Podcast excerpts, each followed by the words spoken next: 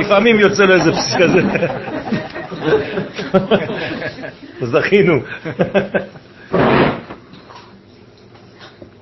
טוב, אז אה, בעזרת השם קראנו לשיעור גאולי השם. פסוק מתהילים, דוד המלך קורא לעם ישראל גאולי השם. בבריאת הזמן שייך הבורא התברך את תכונת הגאולה לתקופת האביב. לחודש העתיד להיקרא ניסן. הוא לא עדיין קרא לחודש ניסן, אבל זה הזמן.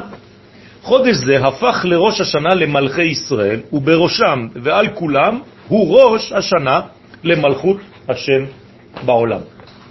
זאת אומרת שהחודש הזה בא כעולם התיקון. אתם זוכרים שבפרשת וישלח יש לנו פסוק, כמה פסוקים שמדברים על מלאכים שמלכו לפני המלכות שהופיעה בעם ישראל. מי שלא מבין את הפסוקים האלה, הוא שואל את עצמו מה זה בא לעשות שם. ואלה המלאכים אשר מלכו בארץ אדום לפני ימלוך מלך לבני ישראל. עכשיו, בקבלה, הארי הקדוש מסביר לנו שבעצם לפני שהמלכות האלוהית יורדת לעולם שלנו, מלכות ישראל שהיא בעצם הגיבוש, המימוש של מלכות השם בעולם, אז יש מלכים אחרים, זרים שמולכים בעולם. זאת אומרת שהמציאות שלנו מתחילה בעצם ממדרגה של העלם, ולאט לאט מתקדמת לתיקון למלכות של אור. כמה מדרגות קודמות למלכות של האור? שבע. ואלה המלכים אשר מלכו, אז הוא מונה שם שבעה מלכים. וכל אחד כתוב וימלוך וימות, וימלוך וימות, וימלוך וימות. עד שבא המלך השמיני, כלומר המלך שנקרא הדר, והוא בעצם רמז לעולם התיקון, ושם זה כבר מלכות ישראל, כלומר מלכותו של הקדוש ברוך הוא. כלומר, אחרי המלכויות הזרות, החיצוניות על המציאות, שחייבות להיעלם, כי הן רק מכינות למשהו, באה המלכות העתידית, הסופית, הנצחית, מלכות השם בעולם, שמביאה את כל הערכים האינסופיים למימוש בעולם שלנו. וזה נקרא המלך השמיני, קוראים לו. ואנחנו עכשיו בחודש שנקרא היום השמיני. חודש ניסן, ראש חודש נקרא ויהי ביום השמיני. זאת אומרת שניתנו לו, כן, שמות, כמה שמות, כמה כתרים, עשרה כתרים, עטרות, ובראש ובראשונה הוא נקרא ראש השנה למלכים, במשנה. עכשיו, מה זה ראש השנה למלכים? זאת אומרת שאם למשל מנינו מלך בעם ישראל לפני שלושה חודשים, עכשיו, בראש חודש ניסן, כבר מנו לו שנה, כאילו הוא כבר מלך שנה, למרות שבפועל הוא מלך רק שלושה חודשים. בסדר? כי החודש הזה, זה הופך להיות שנה. כל שנה בחודש הזה, בראש חודש, זה שנה שנייה. ולכן יש כאן מדרגה. אם זה מלכי ישראל, מה זה מלך ישראל? זה ביטוי של מלך מלכי המלכים. אז כל פעם שמופיע מלך בעם ישראל, הוא בעצם ההשתקפות של המלך העליון. במילים אחרות, אם זה ראש השנה למלכים, למלכי ישראל, זה בעצם בראש ובראשונה המלכות שלו. זאת אומרת שהחודש המיוחד לגילוי מלכותו התברך בעולם זה חודש ניסן. תגידו לי, אז למה המלכנו אותו בראש השנה? הרי זה היה לפני שישה חדשים, בחודש תשרה. לא. בחודש תשרה אנחנו מבקשים שהוא ימלך. כלומר, אנחנו דורשים מלכותו, אנחנו רוצים אותו למלך. מתי בפועל הוא הופך להיות מלך? בניסן. ולכן זה השינוי המהותי הראשון שקורה. עכשיו, מה זה אומר שהקדוש ברוך הוא הופך להיות מלך עלינו בניסן? זה אומר שיש קרבה בעצם בין העולמות. כי המלכות היא בעצם התחתית של כל העולמות העליונים, והיא נוגעת בעולמנו. וכשהיא יורדת לעולמנו, אותה מלכות אלוהית, היא משנה בנו את הכל, היא מחוללת שינויים בתוכנו. זאת אומרת שאנחנו צריכים עכשיו, ברגע הזה, להתחדש. כי עכשיו נגענו באלוהות. האלוהות נגעה בנו. ולמה אני אומר את זה? כי זה מה שקרה במציאות. בראש חודש ניסן, בפעם הראשונה בהיסטוריה, השכינה ירדה על המשכן. ולכן ירדה אש מהשמיים בפעם הראשונה בחודש ניסן. אם זה קרה פעם, אין העדר ברוחניות, זה כנראה קורה כל פעם מחדש, כל פעם שאני נפגש עם החודש הזה. אז מי שהרגיש או מי שלא הרגיש, מהיום, מאתמול בלילה, אנחנו נפגשנו עם אור אלוהי שירד עלינו מהשמיים, כי אנחנו בעצם בינתיים אותו משכן, ולכן חנוכת האדם זה היום. חנוכת המשכן זה התחיל היום. אלא שלפי הכלל הקובע, אין מלך בלא עם, נוצר ונברא עם ישראל להיות נושא המלכות האלוהית ואחראי על גילויה בפועל. מתי נוצר ונברא עם ישראל? מזמן, לפני הבריאה, אפילו במימד שעדיין הזמן לא היה קיים. הקדוש ברוך הוא חשב עלינו במקום שהזמן כבר לא היה. עדיין לא היה. לא היה בכלל עולם, לא הייתה בריאה, לא הייתה כלום. עלינו במחשבתו. זאת אומרת שבעצם נוצרנו בשכל האלוהי, נקרא לזה ככה, זה ביטויים שאנחנו כמובן מבינים שזה דבר שהוא בלתי תפיס, כן, בלתי נתפס, אבל שם נוצרנו. הופענו במציאות בחודש ניסן, יום אחד בהיסטוריה, אבל היינו קודמים כבר. זה כמו שנשמה יורדת לעולם. היא כבר קדמה הנשמה הזאת, היא רק חיכתה לאבא ואימא שיהיו ביחד כדי להביא תינוק, ואז הנשמה יורדת, אבל היא כבר קיימת, היא רק מצפה לזה. ולכן, ישראל עלו במחשבה תחילה, ונועדו לדבר אחד, ככה הוא חשב אותנו, לספר תהילת השם בעולם. בשביל זה באנו. כלומר, אם אני שואל אותך מה המקצוע שלך, אתה לא מוסכניק, מספר תהילת השם. כל אחד מאיתנו צריך להיות מספר תהילת השם. עכשיו, זה יכול להיות במקצוע שלי, זה לא משנה. עכשיו, אני עובד במוסך, אני עובד באומנות, ההוא עובד במקום אחר, כל אחד בעצם צריך לעשות את העבודה הזאת, לספר תהילת השם, במקצוע שהוא עושה אותו כל יום. זה בסדר גמור, זה לא סותר. תשתמש בכלים שהקדוש ברוך הוא נתן לך, ואתה פוגש הרבה אנשים, כדי להעביר את המסר של מלכות השם בעולם.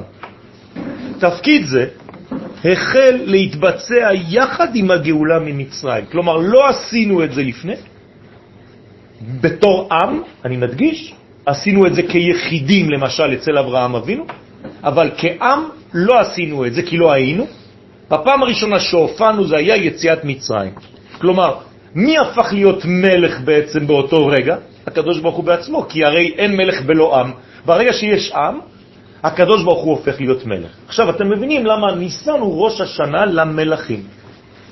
מתוך רצון חופשי ובחירי בסוד, ומלכותו ברצון קיבלו עליהם. אי אפשר לקבל מלכות בכוח. אתה לא יכול לקחת על עצמך, כן, מלך בכוח שישלוט עליך. זה לא נקרא מלך, זה נקרא ממשלה. ממשלה זה משהו אחר, רבותיי. כתוב, הוא מושל בגויים. אנחנו מבקשים מלכות, מלכות השם. כמובן שזה יכול להתלבש בפוליטיקה, אבל צריך שהפוליטיקה הזאת תהיה נאמנת לערכי השמיים, כדי שהדבר יעבוד בצורה נכונה. גאולת ישראל ממצרים היא איפה נקודת הפתיחה ביישום התפקיד הגדול של עם ישראל, להמלכתו של מלך, המלך, מלך מלכי המלכים על כל היש. כל המציאות מחכה לרגע הזה בהיסטוריה. דרך אגב, מישהו בדק לי מתי, אה, באיזה שנה זה היה? מתי הפכנו לעם? בדיוק. יש תאריך מדויק. לא, לא, לא, לא, זה אברהם. לא, זה 410. מה? לא. יותר. תחפשו. כתבנו את זה על הלוח ב... יום חמישי בלילה. לא נמחק, זה עוד לא נמחק. טוב. עניין גדול ונורא, כן, זה, כלומר, אני מדבר פה על עניין גדול ונורא, זה דבר עצום, שהפכנו להיות בעצם נושאי כליו של מלך מלכי המלכים. הוא משתמש בנו, אנחנו נושאים את האחריות הזאת על גבנו בנשמותינו. אז העניין הגדול והנורא הזה מתמשך לכל אורך ההיסטוריה, והוא דורש מאיתנו לחיות את חיינו הלאומיים, הרי זה עם, בנאמנות מוחלטת לסגולתנו המקורית. זאת אומרת שהאומה שלנו, עם ישראל, חייבת להיות נאמנת למה? למה שדוד המלך מגלה לנו, על שם זה קראתי את השיעור, בסייעתא דשמיא, גאולי אדוני, אשר גאלם מיד צר. אמרתי לכם כבר את החידוש על הדבר הזה. מה זה גאולי אדוני אשר גאלם מיד צר? בגלל שהם גאולי השם בטבע שלהם, אז אחר כך הוא גאל אותם מיד צר. כלומר, אי אפשר לגאול אדם שכבר לא גאול בנשמתו. אתם מבינים מה אני אומר? זה לא שלקחת עבד והפכת אותו לבן חורין. הוא בן חורין לפני שהוא נהיה עבד, ואתה מחזיר אותו למקום של בן חורין. אנחנו, כן, מאיפה אנחנו באים? מעבר לנהר ישבו אבותיכם מעולם. מה זה מעבר לנהר? במקום שאין עבדות, זה עולם של חירות טוטלית. לכן כשאנחנו מדי פעם נופלים לעבדות, זה דבר לא נורמלי. אז פשוט מחזירים אותנו לחירות שמתאימה לנפש שלנו. כמו שאני מחנך ילד, אני לא מטביע בו דברים שלא היו בו. אני עוזר לו לפתח את מה שכבר נמצא בו. אסור לי להביא עליו דברים אחרים. אם הנפש שלו היא ירוקה, אני אחנך אותו לירוק. אל תחנכו ילד לכתום אם הוא תכלת. אתם סתם מבזבזים את הזמן שלכם ואתם הורסים אותו, אתם לא מחנכים אותו, אתם מאלפים אותו. זה כבר שינוי בין חינוך לבין אילוף, ואני לא מאלף סוסים, לא חתולים ולא בני אדם. לכן צריך להיזהר מאוד, לדעת את הנפש של החניך ולהתלבש באותה נפש כדי להוציא ממנו את המיץ שכבר שייך ונמצא בו. בסדר? זאת אומרת שהגאולה שלנו היא בעצם טבעית. זה הסגולה שלנו. אנחנו גאולים בטבע. אבל גאולה זה לא פועל יוצא של גלות. לא. הגלות היא רק מגלה לי שאני במצב לא נורמלי. זהו. ולכן הגלות לא יכולה להימשך לאורך זמן, היא חייבת להיפסק. וזה מה שאומר המערל בנצח ישראל. ואם אתה ממשיך גלות, אתה ממש חולה. אתה יצאת מהטבע האמיתי שלך. אתה צריך להחזיר לך את הטבע. בחודש ניסן נולד עם ישראל. נולד פירושו התגלה, יצא מהבטן. לצורך העניין, הבטן כאן זה מצרים. כלומר, נולדנו. היינו כבר במחשב האלוהית, נוצרנו, רק המתנו לגילוי, כמו ילד שיוצא מהבטן. הוא כבר בבטן תשעה חודשים, והוא כבר היה במחשבה של האבא לפני. בכל התקופה שהיינו, עד לפני שהיינו במצרים, לא היינו קיימים? לא היינו קיימים. היינו קיימים בפוטנציאל ולא התגלנו. משפחה. כן, אז התכונה הלאומית התגלתה בכמה אנשים בודדים, אבל עדיין לא הבנו מה זה עם. לכן ירדנו כפרטים למצרים ויצאנו כאומה. זה שינוי עולמי. אף דבר לא קיים ככה. למה? כי צריך להבין, כל העמים זה אוסף של פרטים שהתחברו ביחד והפכו לעם. אנחנו זה לא ככה. נברנו עם שאחרי זה הוא מתגלה באוסף של פרטים, בדיוק הפוך. ולכן מה שקיים בעם, בנשמה הקולקטיבית שלנו, זה אחר כך מתפשט בכל הפרטים. אבל אני יכול לאסוף אנשים, אני לא יכול לבנות עם. בעם ישראל זה לא קיים ככה. זה הכל הפוך ממה שאנחנו חושבים.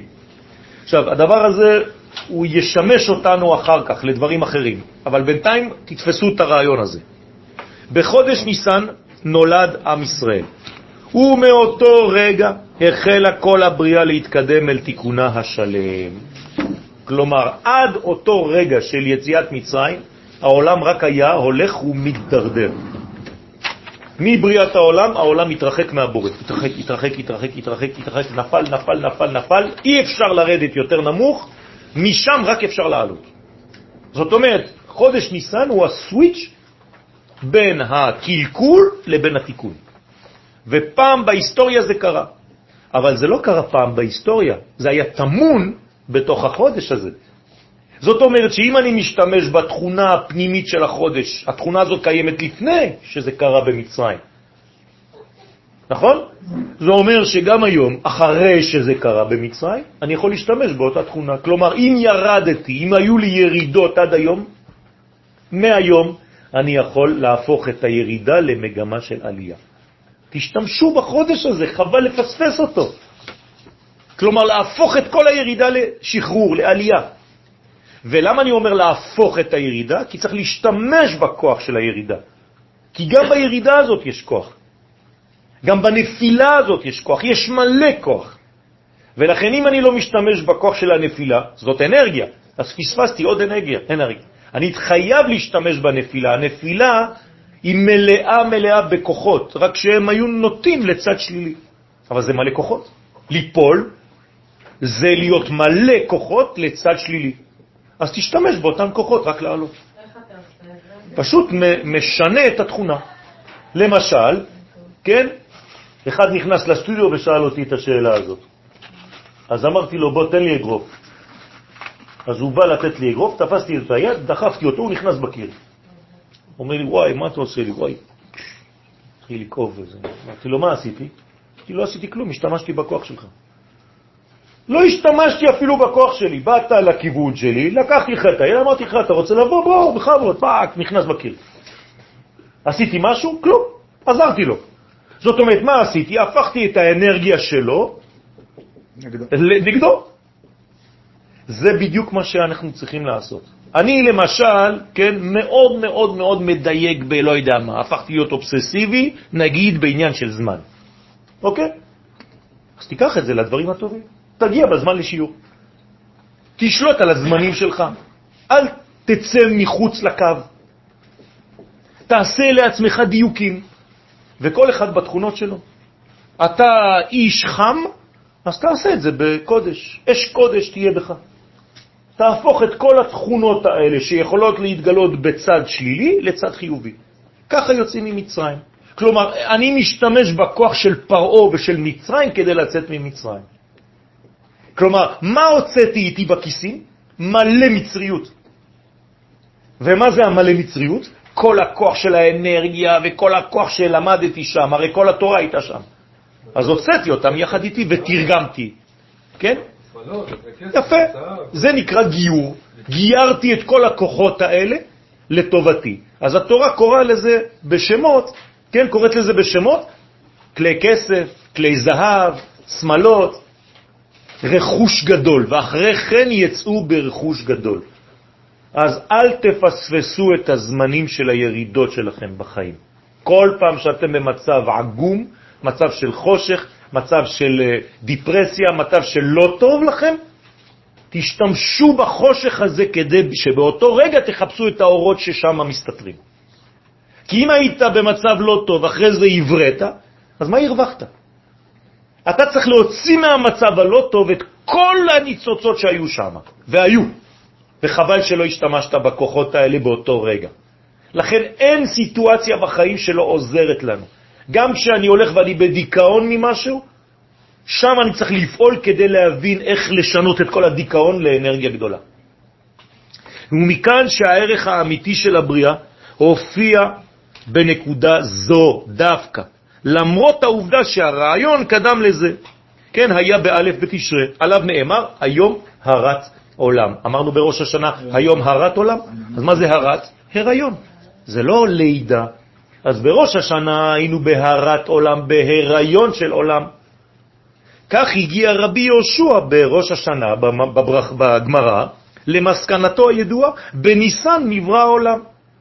הרי אנחנו כולנו אומרים שהעולם נברא בתשרה, בכ"ה באלול. אז איך רבי יהושע סותר את כל מה שכולם הבינו? לא. רבי יהושע רצה להדגיש בזה את הקשר האמיץ בין תאריך לידת האומה הישראלית לבין תחילת מניין שנות העולם המוסרי האמיתי. לא אכפת לי מתי באמת השנה משתנה. מה שעושה לי את זה, זה כשאתה הופך להיות אדם.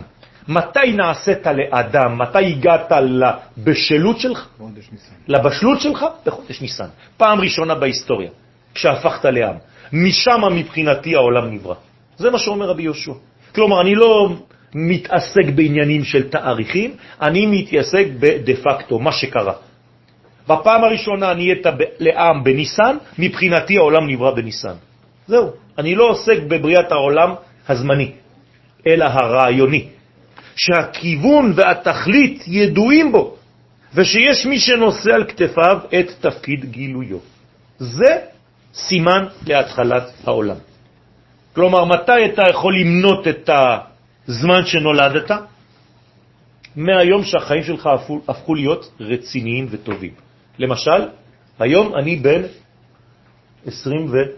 שלוש. כי רק לפני 23 עליתי לארץ. לפני כן אני מגדיר את עצמי כמת. חוויתי לפני 23 שנים תחיית המתים וחזרתי להיות לאומי עם העם שלי. אז אני בן 23, בגלל זה אני נראה צעיר. כן. כן, נכון, נכון. אז ככה זה עובד. וזה לא צחוק, כי הרי מה עשו לי לפני 23 שנים? שינו לי את הנשמה בלילה הראשון, ככה כתוב בספרים הקדושים. נתנו לי נשמה חדשה, כלומר זכינו לנשמה חדשה בלילה הראשון של עלייתנו לארץ הקודש. אתה יודע מה זה? ברוך השם, במקום למות ולחזור בגלגול, עשו לי את זה תוך כדי. ניתן לסכם ולומר, מציאות שאינה מכילה בקרבה את עם ישראל, אינה ברת קיום. אין עולם בלי עם ישראל, לא יכול להיות עולם כזה. ועובדה, עובדה שכשהקדוש ברוך הוא אומר להם, אני עכשיו מעביר דרככם את הרעיון שלי, את התורה, אם לא, אז אני חוזר, חוזר לתוהו ובוהו, כל העולם מתבטל. אתם מבינים מה קורה פה? יש להבין כי לידתו של עם ישראל הוסיפה לעולם את ערך החירות ואת, ואת תקוות התיקון שחסרו לה. עד ההופעה הזאת העולם היה בדיכאון. יחד עם גאולת ישראל ממצרים נולדה מציא, במציאות השאיפה והיכולת להשתחרר מכל המיצרים. אם היום אני מסוגל להשתחרר מכל מצב מעוות, זה בגלל שכבר חוויתי את הדבר הזה וזה בתודעה הלאומית שלי. הדבר הראשון שאנו מציינים בליל הסדר הוא איפה?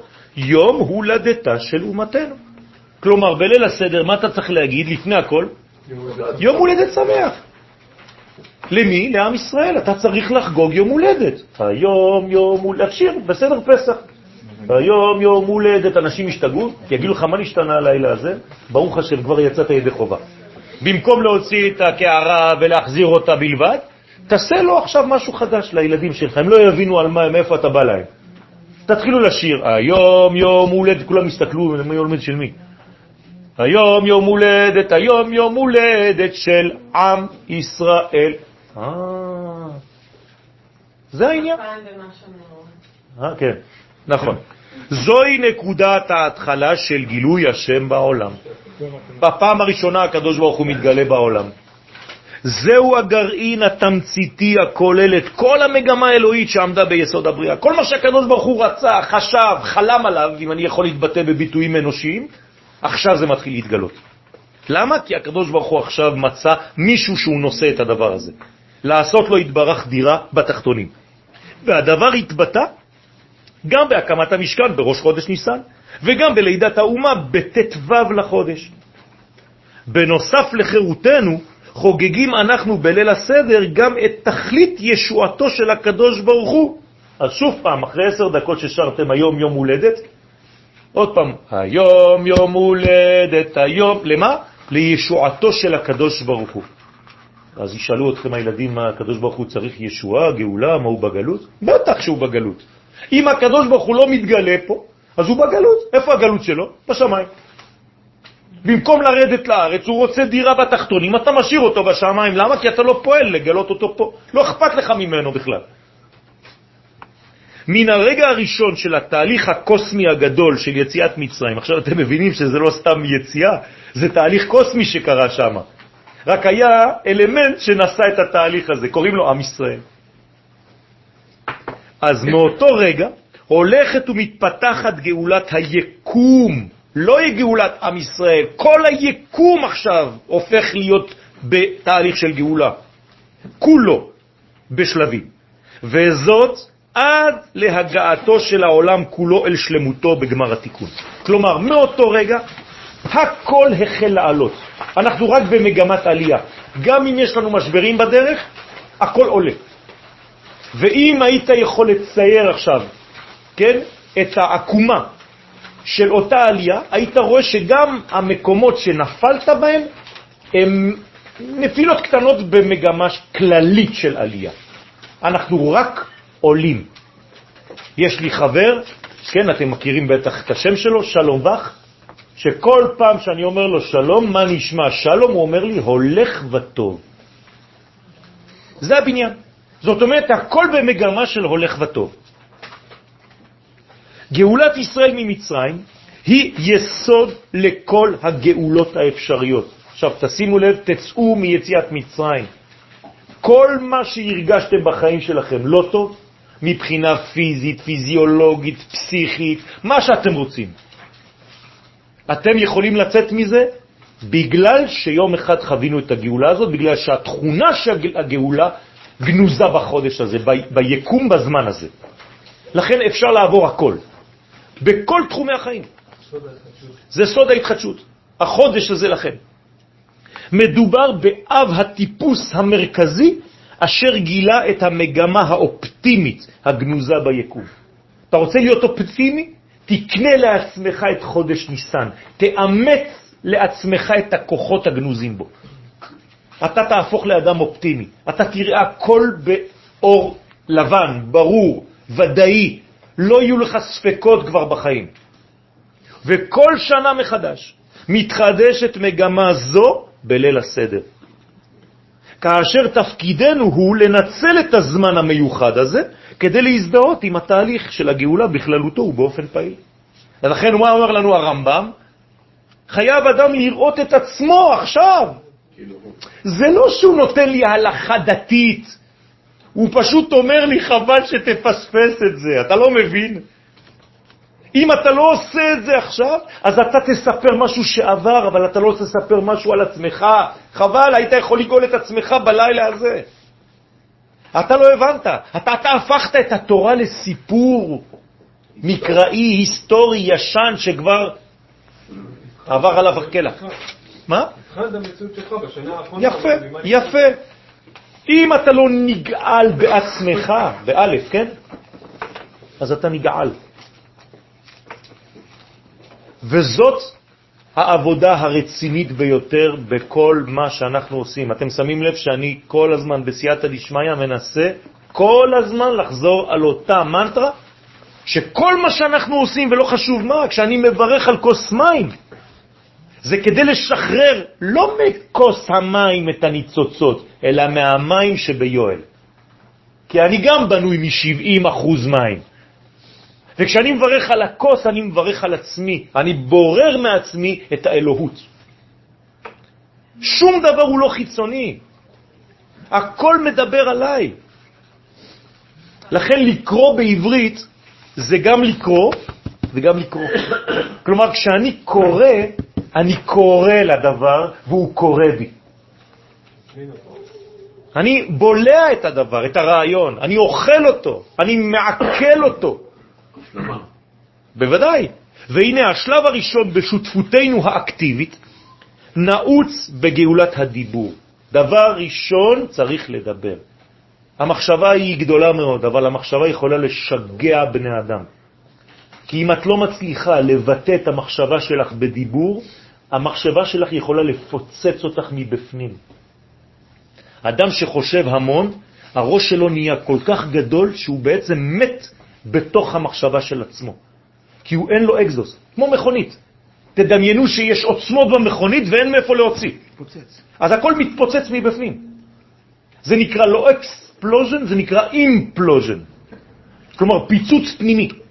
זה דבר מאוד מאוד חמור. לכן הדבר הראשון, האקזוס הראשון בגוף של האדם זה הפה. תבטא את מה שאתה מרגיש. לא טוב לך, תגיד. טוב לך, תגיד. ולכן זה נקרא פה צח. דבר, פתח את הפה. האדם נברא עם סגולת הדיבור, רוח ממללה. זה הסגולה שלנו, למה אתה לא משתמש בזה? פעולה שמסוגלת לבטא את הגנוז במחשבה. אף אחד אין לו את הדבר הזה, חוץ מן האדם. וככל שאתה גדל, ככה אתה מדייק יותר בדיבורים שלך. שום מילה, כן, אינה יוצאת מהעניין האמיתי. כלומר, אתה לא מדבר בתוספות כדי לייפות את העניין. אתה הופך להיות ממש ממש מדויק, כמו שהמצה מדויקת. זה זמן ממש של רגעים. אותו דבר, היא נקראת לחם מדויק. אני למדתי ממורי ורבי את הדבר הזה הכי גדול, זה השיעור הכי גדול בחיים שלי, תכונת הדיוק. והוא אמר לי, כמה שתדייק יותר במה שכתוב במחשבות, באידאות, ותבטא את זה במילים מדויקות, עד כדי כך שהתלמידים יצאו בהרגשה שזה פשוט, הרווחת, ניצחת. ולכן הדיבור הוא נביאו של המוח. ככה תרגמתי את זה. הרי הפה שלי הוא הנביא, הוא מגלה את מה שהמוח אמר לו. אז אם הפה שלי מזייף, אז זה אומר שהוא נביא שקר. ואם הפה שלי הוא מדייק והוא נאמן למקור, אז הוא נביא אמת. בסדר? ומעניק למחשבה הפנימית מציאות של חיים מוחשיים, שהם קודמים לשלב המעשה. כי אחרי הדיבור יש גם מעשים. אז יש מחשבה, דיבור, ואחרי זה עוברים למעשים. דיבורנו האמיתי, עכשיו תשימו לב, אני נכנס עכשיו לרובד האמיתי של הדיבור. מי הוא דיבורנו האמיתי? מה זה? אז תשימו לב, דיבורנו האמיתי אינו אלא דיבורה העליון של האומה הישראלית, המוליכה את דבר השם בעולם. האם הבנתם מה אמרתי פה? אם אני רוצה לדבר בצורה מדויקת ונאמנת, שבוע טוב, אני צריך לדבר לא דיבור של יואל פרטי, אלא את הדיבור של כנסת ישראל. במילים פשוטות, ככל שאדייק יותר בדיבור של האומה שלי ואהיה נושא קולה, או המופיע, המגלה, דובר האומה, אני הופך להיות יותר ויותר צדיק ונאמן למקום. יותר אדבר דיבורים של יואל פרטי, יותר חז ושלום אני מוציא את עצמי מן הכלל וכופר בעיקר. חז ושלום. אתם מבינים מה זה אומר? כלומר, הלימוד היחידי שיש לנו לעשות בחיים זה ללמוד מה האומה צריכה להוציא מהפה שלה. לא מה אתה כאדם פרטי. אחרי זה זה יעבור דרך הפריזמה הפרטית שלה, שלך. איך אתה יכול לשלוט על זה? אז אתה יכול לשלוט על זה על ידי זה שאתה לומד מהו דיבורה של האומה. בשביל מה נבראה האומה הזאת? מה היא צריכה להוציא מהפה שלה? בשביל מה היא באה? הרי הקדוש ברוך הוא אומר לנו, עם זו יצרתי לי, תהילתי יספרו. אם הם מספרים דבר אחר מאשר תהילתי, הם כבר בסטייה. וואי, וואי, וואי, וואי. זה לא פשוט. וככל שאני לבדי, הסטייה הרבה יותר גדולה. ככל שאני מעוגן באומה שלי, ואני מכבד את עם ישראל ויודע מה הוא רוצה לומר ומה הוא צריך לומר, כי הוא נביא השם, אז אני הופך להיות בעצם נאמן למקום. ואז אני מאשר את הקדוש ברוך הוא. אז אני הופך להיות מאושר. פשוט מאוד. האושר זה בגלל שאני מאשר את האלוה. אנשים מחפשים אושר בשטויות. הם יכולים לרוץ כל החיים. לעולם לא ימצאו את האושר, כי האושר הזה הוא מזויף, ולכן הוא לא יכול להמשיך. האושר היחידי זה כשאתה נאמן ומאשר את השורש האלוהי העליון. לכן אני צריך ללמוד לדבר מחדש. אז מה עושים בפסח? תרפיה קבוצתית, ללמוד לדבר מחדש. פסח. וכל המרבה לספר, במה? לא בשטויות שיש לך, ביציאת מצרים. רק זה, זה הנושא. כי אם אתה מבין את הנושא הזה, אתה תבין את כל הדברים.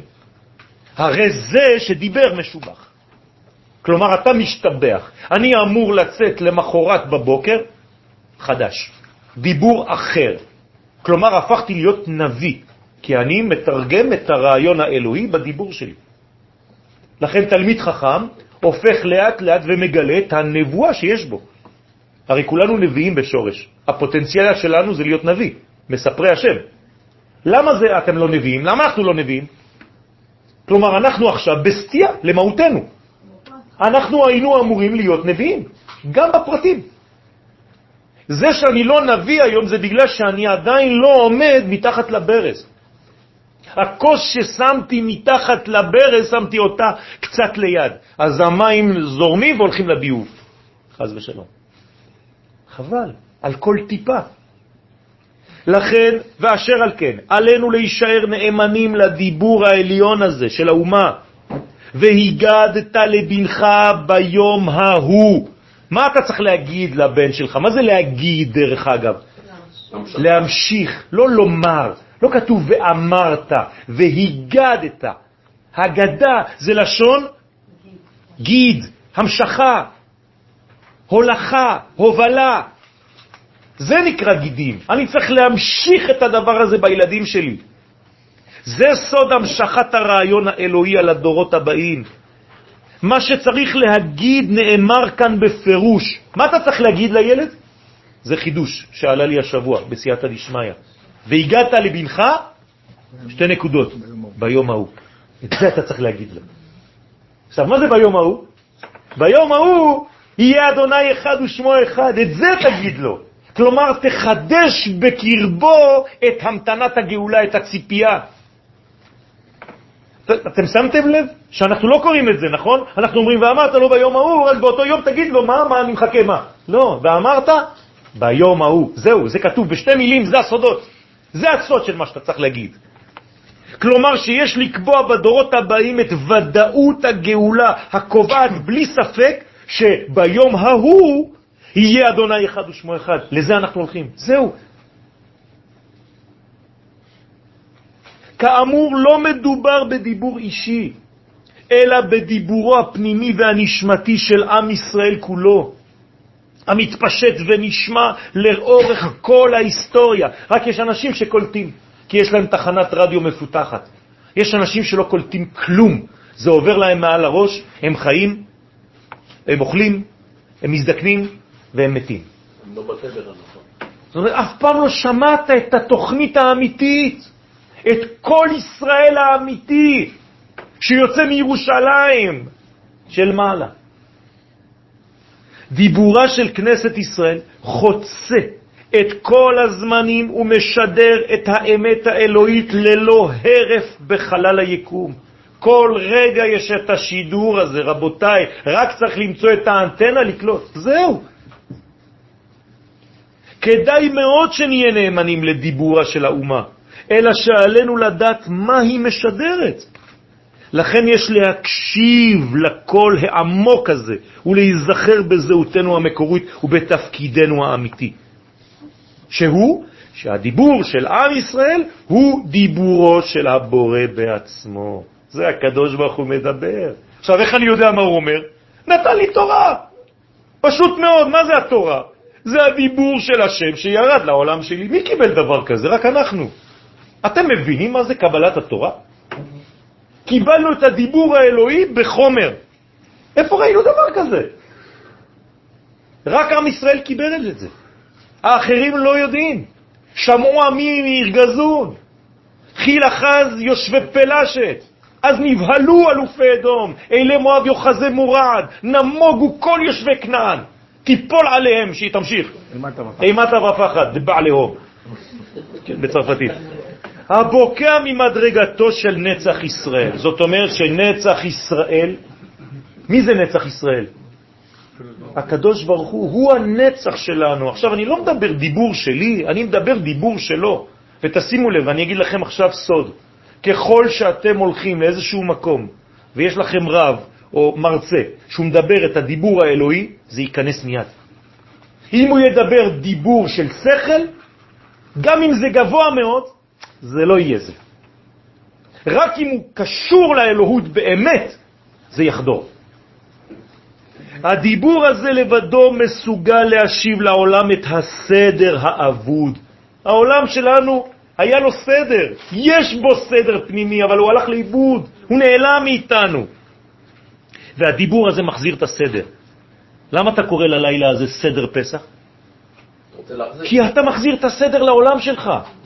סודו של הדיבור האלוהי היוצא מפיו הקדוש של עם ישראל הוא בסוד, ויומר אלוהים יהי אור. כלומר, מה באנו לעשות בעולם הזה? בדיוק זה. ויומר אלוהים יהי אור, דרך מי זה עובר? ליהודים הייתה אורה. כלומר, היהי אור שהקדוש ברוך הוא אמר, זה רק דרך עם ישראל. מה קרה לפני? והארץ הייתה תוהו ובוהו וחושך על פני תהום. אז מה באנו לעשות בעולם? להביא את האור. באנו להביא את האור. עד שהיינו, היה העולם הזה בחושך, בתוהו ובוהו, בבלבול אחד גדול. אתם רוצים שהעולם הזה ייגאל? או שאתם רוצים לחיות עוד פעם להמשיך וסתם לבנות בתים ולקנות מכוניות ולהזדקן ולמות? זה החיים שלנו. לא נמאס לנו כבר? אלפיים שנה אנחנו עושים, שלושת אלפים ומשהו שנה אנחנו עושים פסח, נו אז מה? אז מה, אתה דתי? מה עשית? לא נמאס לכם להיות בגלות מנטלית? אתם לא רוצים שניגאל מכל הבעיות שלנו? שנגאל את הכוח העליון הזה שיבוא לעולם שלנו? לא נמאס לנו? ברוך השם.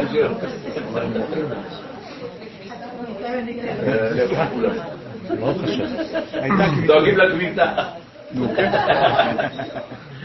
אתה יודע מה זה גשם? זה רוחני שמתגשם. הנה, ברוך השם. הקדוש ברוך הוא יורד לעולם שלנו, תריחו עכשיו, תריחו את הריח. אדמה. תראו איזה ריח של אדמה. השתבח שמו.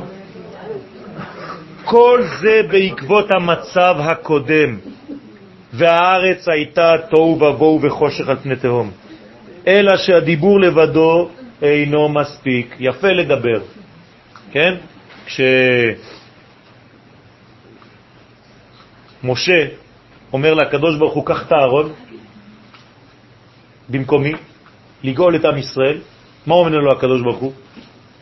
אני יודע שהוא יודע לדבר, אבל אני לא רוצה אחד שיודע לדבר, אני רוצה אחד שיודע לעשות.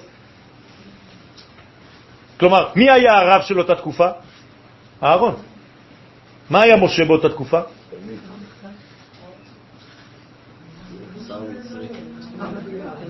פוליטי.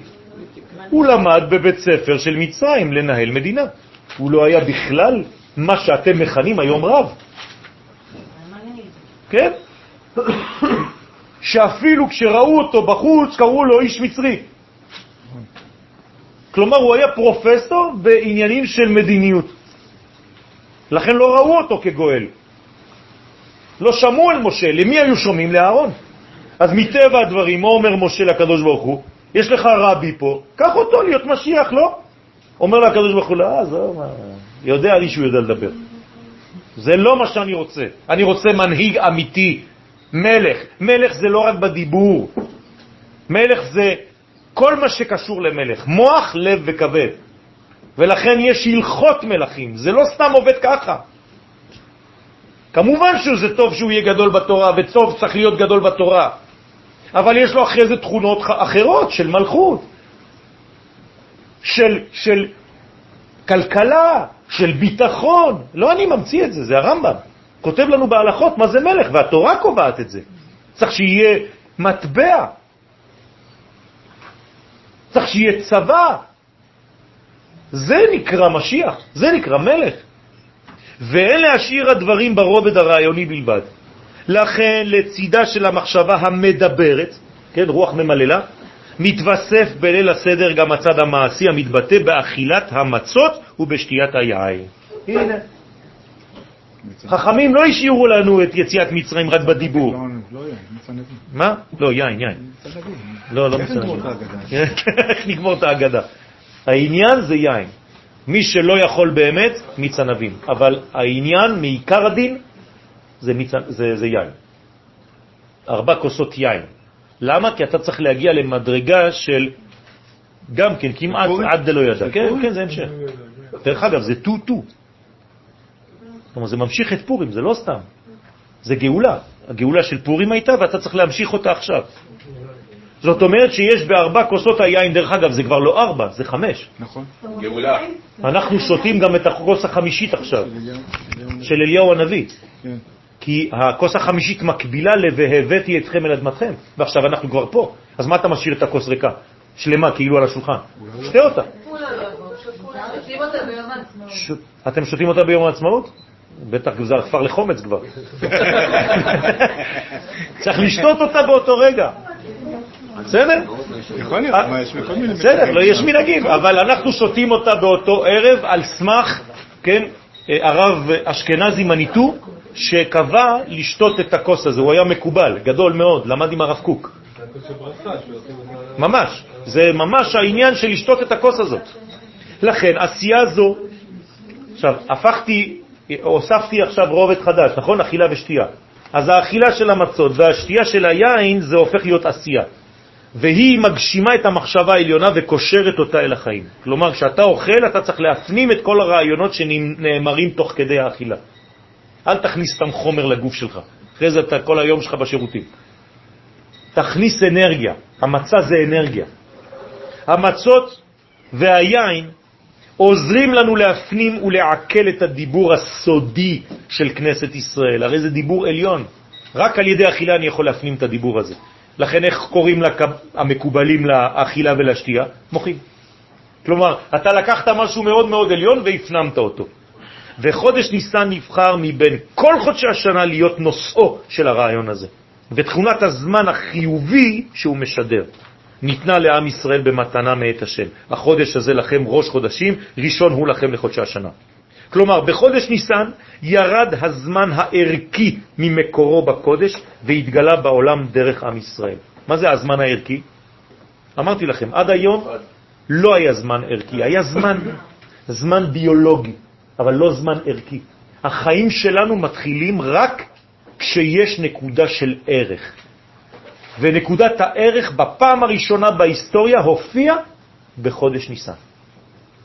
לכן משם אנחנו מונים בעצם את המלכים, כי זה מלכות, זה מה שמעניין אותנו, מלכות השם.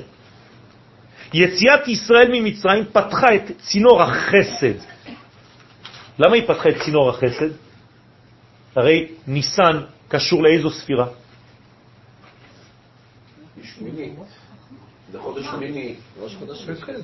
חסד. חסד. ניסן זה חסד בקבלה.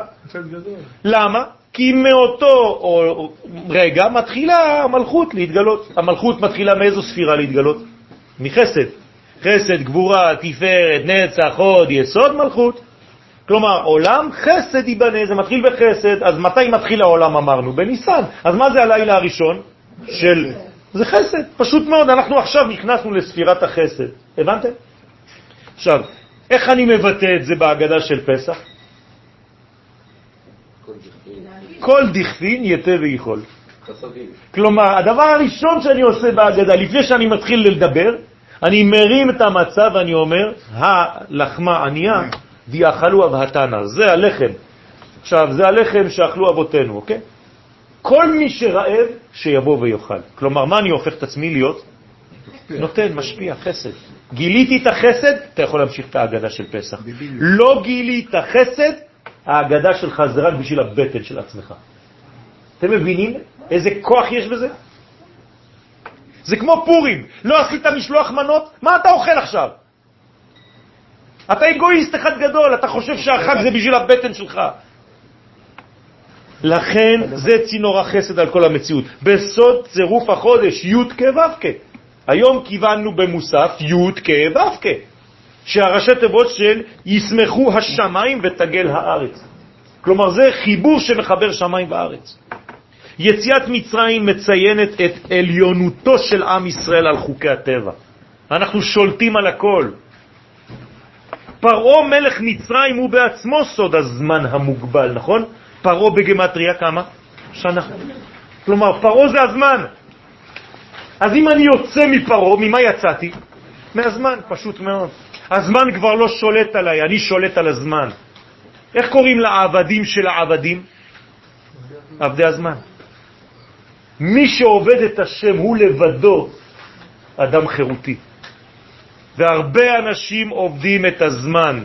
תדמיינו ותחשבו כל אחד בפינה שלו, כמה זמן הוא עובד את הזמן, במקום לעבוד את השם.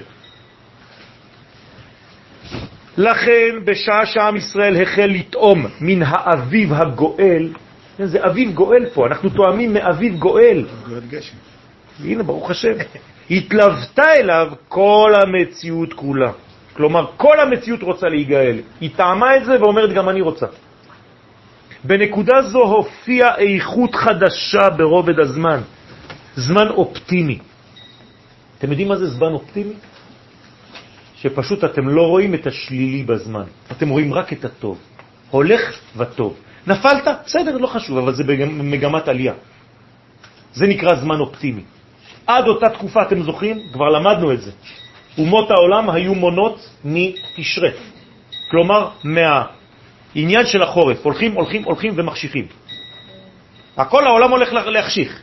אנחנו התחלנו מניסן, כלומר הולכים והולכים ומאירים, הולכים לקיץ, הולכים לפריחה. זה חדש, זה חידוש בעולם. אנחנו הבאנו אופטימיות לכל האומות, רבותיי. מלא בתכנים של קודש. בשלב זה ולראשונה בהיסטוריה גילתה אומתנו את דמותה הלאומית ואת סגולתה לקדש את הזמן. מי יכול לקדש זמן? אתם יודעים מה זה לקדש? לקדש זה כמו לקדש אישה. הרי את מקודשת לי בטבעת זו, כדת משה וישראל, ועכשיו אני אומר לזמן אותו דבר, אני מקדש אותך. כלומר, אתה הופך להיות האישה שלי. אתם מבינים מה זה אומר? ואשתו כגופו, זאת אומרת שאני בעצם יכול להיות הנשמה של הזמן שלי. אנחנו מזדרגים עם הזמן. בוודאי, זה הסוד. יש זיווג בין האדם של ישראל לבין הזמן, זה נקרא לקדש את הזמן, אבל כאומה. כאומה. זה אומר שאני מקדש את הזמן, שהזמן שלי, גם אם הוא חול, שהוא דבר כלום, אני עושה ממנו חג. לא רק זה, אני אומר לכם משהו אחר. זה משהו אחר, זה, זה, זה מונחים גדולים. אני אומר לכם בצורה פשוטה. מחר בבוקר אני הולך לעבוד, הדרך שלי מהבית לעבודה יכולה להפוך לחג. זה מה שאני אומר לכם. אל תיכנסו להרגלים. תהפכו כל דבר קטן לחגיגה. יש אנשים שיש להם את התכונה הזאת. כל סיפור קטן, הם הופכים אותו לאיזה מין, וואו, מה קרה לו? זה רק קורה לו דברים. אם הייתם איתו, זה דבר פשוט, אבל כשהוא מספר את זה, הוא הפך את זה לחגיגה. זה הכוח של עם ישראל. תהפכו הכל לחגיגה אחת גדולה. חודש ניסן מתאר את הנשיקה בין השמיים לארץ. זה הזמן של המפגש הראשון בין העולמות בדמות גילוי השכינה במשכן. זה השקה, רבותיי, זה לא סתם. אתם יודעים מה זה? השמיים מתנשקים עם האדמה? כמו הגשם. עם ישראל הוא המתווך המרכזי. כשאנחנו פועלים זה קורה. הכהן המשמש בקודש לטובת העולם כולו. אנחנו כהנים, ממלכת כהנים וגוי קדוש. בשביל זה נבראנו, לא לדבר אחר. חודש ניסן בא לקבוע בתודעתנו כל פעם מחדש, ועכשיו זה מתחיל, ברוך השם שיש לנו ראש חודש ושמשפחת מרציאנו עוד פעם קיבלה אותנו כאן לשיעור, ברוך השם זה דבר שמאפשר לנו לחיות את החודשים. כמה אנשים חיים את החודש בלי להבין מה קורה? אשרנו שזכינו שלפני כל תחילתו של חודש אנחנו קצת נוגעים בתכונה של החודש. זה יכול לשנות לנו המון. זה משנה. ברוך השם. אז כל פעם מחדש את האחריות המוטלת עלינו לספר תהילת השם בעולם. זאת האחריות שלנו. כל אחד יעשה את זה בתחום שלו, ברמה שהוא יכול לעשות את זה. חודש ניסן מבליט בנו כל פעם מחדש את עובדת מקורנו האלוהי. אנחנו באנו ממנו. אנחנו לא סתם איזה מין תולדה של אה, לא יודע מה, של מקרה. הוא ברא אותנו, המאפשר לנו לשאת את ערכי השמיים על כתפינו לתיקונו של עולם. אחריות גדולה. אחריות גדולה מאוד. ואנחנו מסוגלים ויכולים ואנחנו עושים את זה.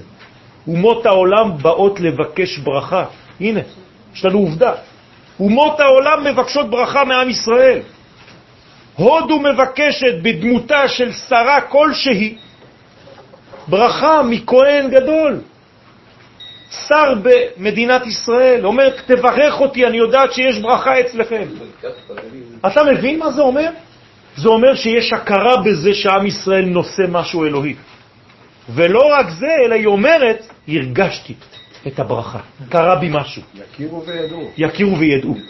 וזה אמת, זה לא סתם נימוס. ובעזרת השם אנחנו הולכים ומתפתחים במגמה הזאת.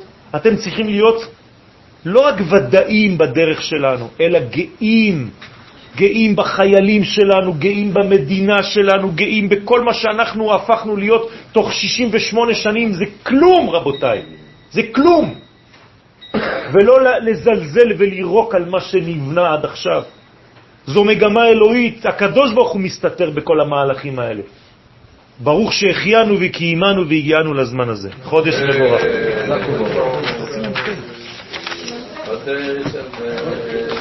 כן, והוא תביא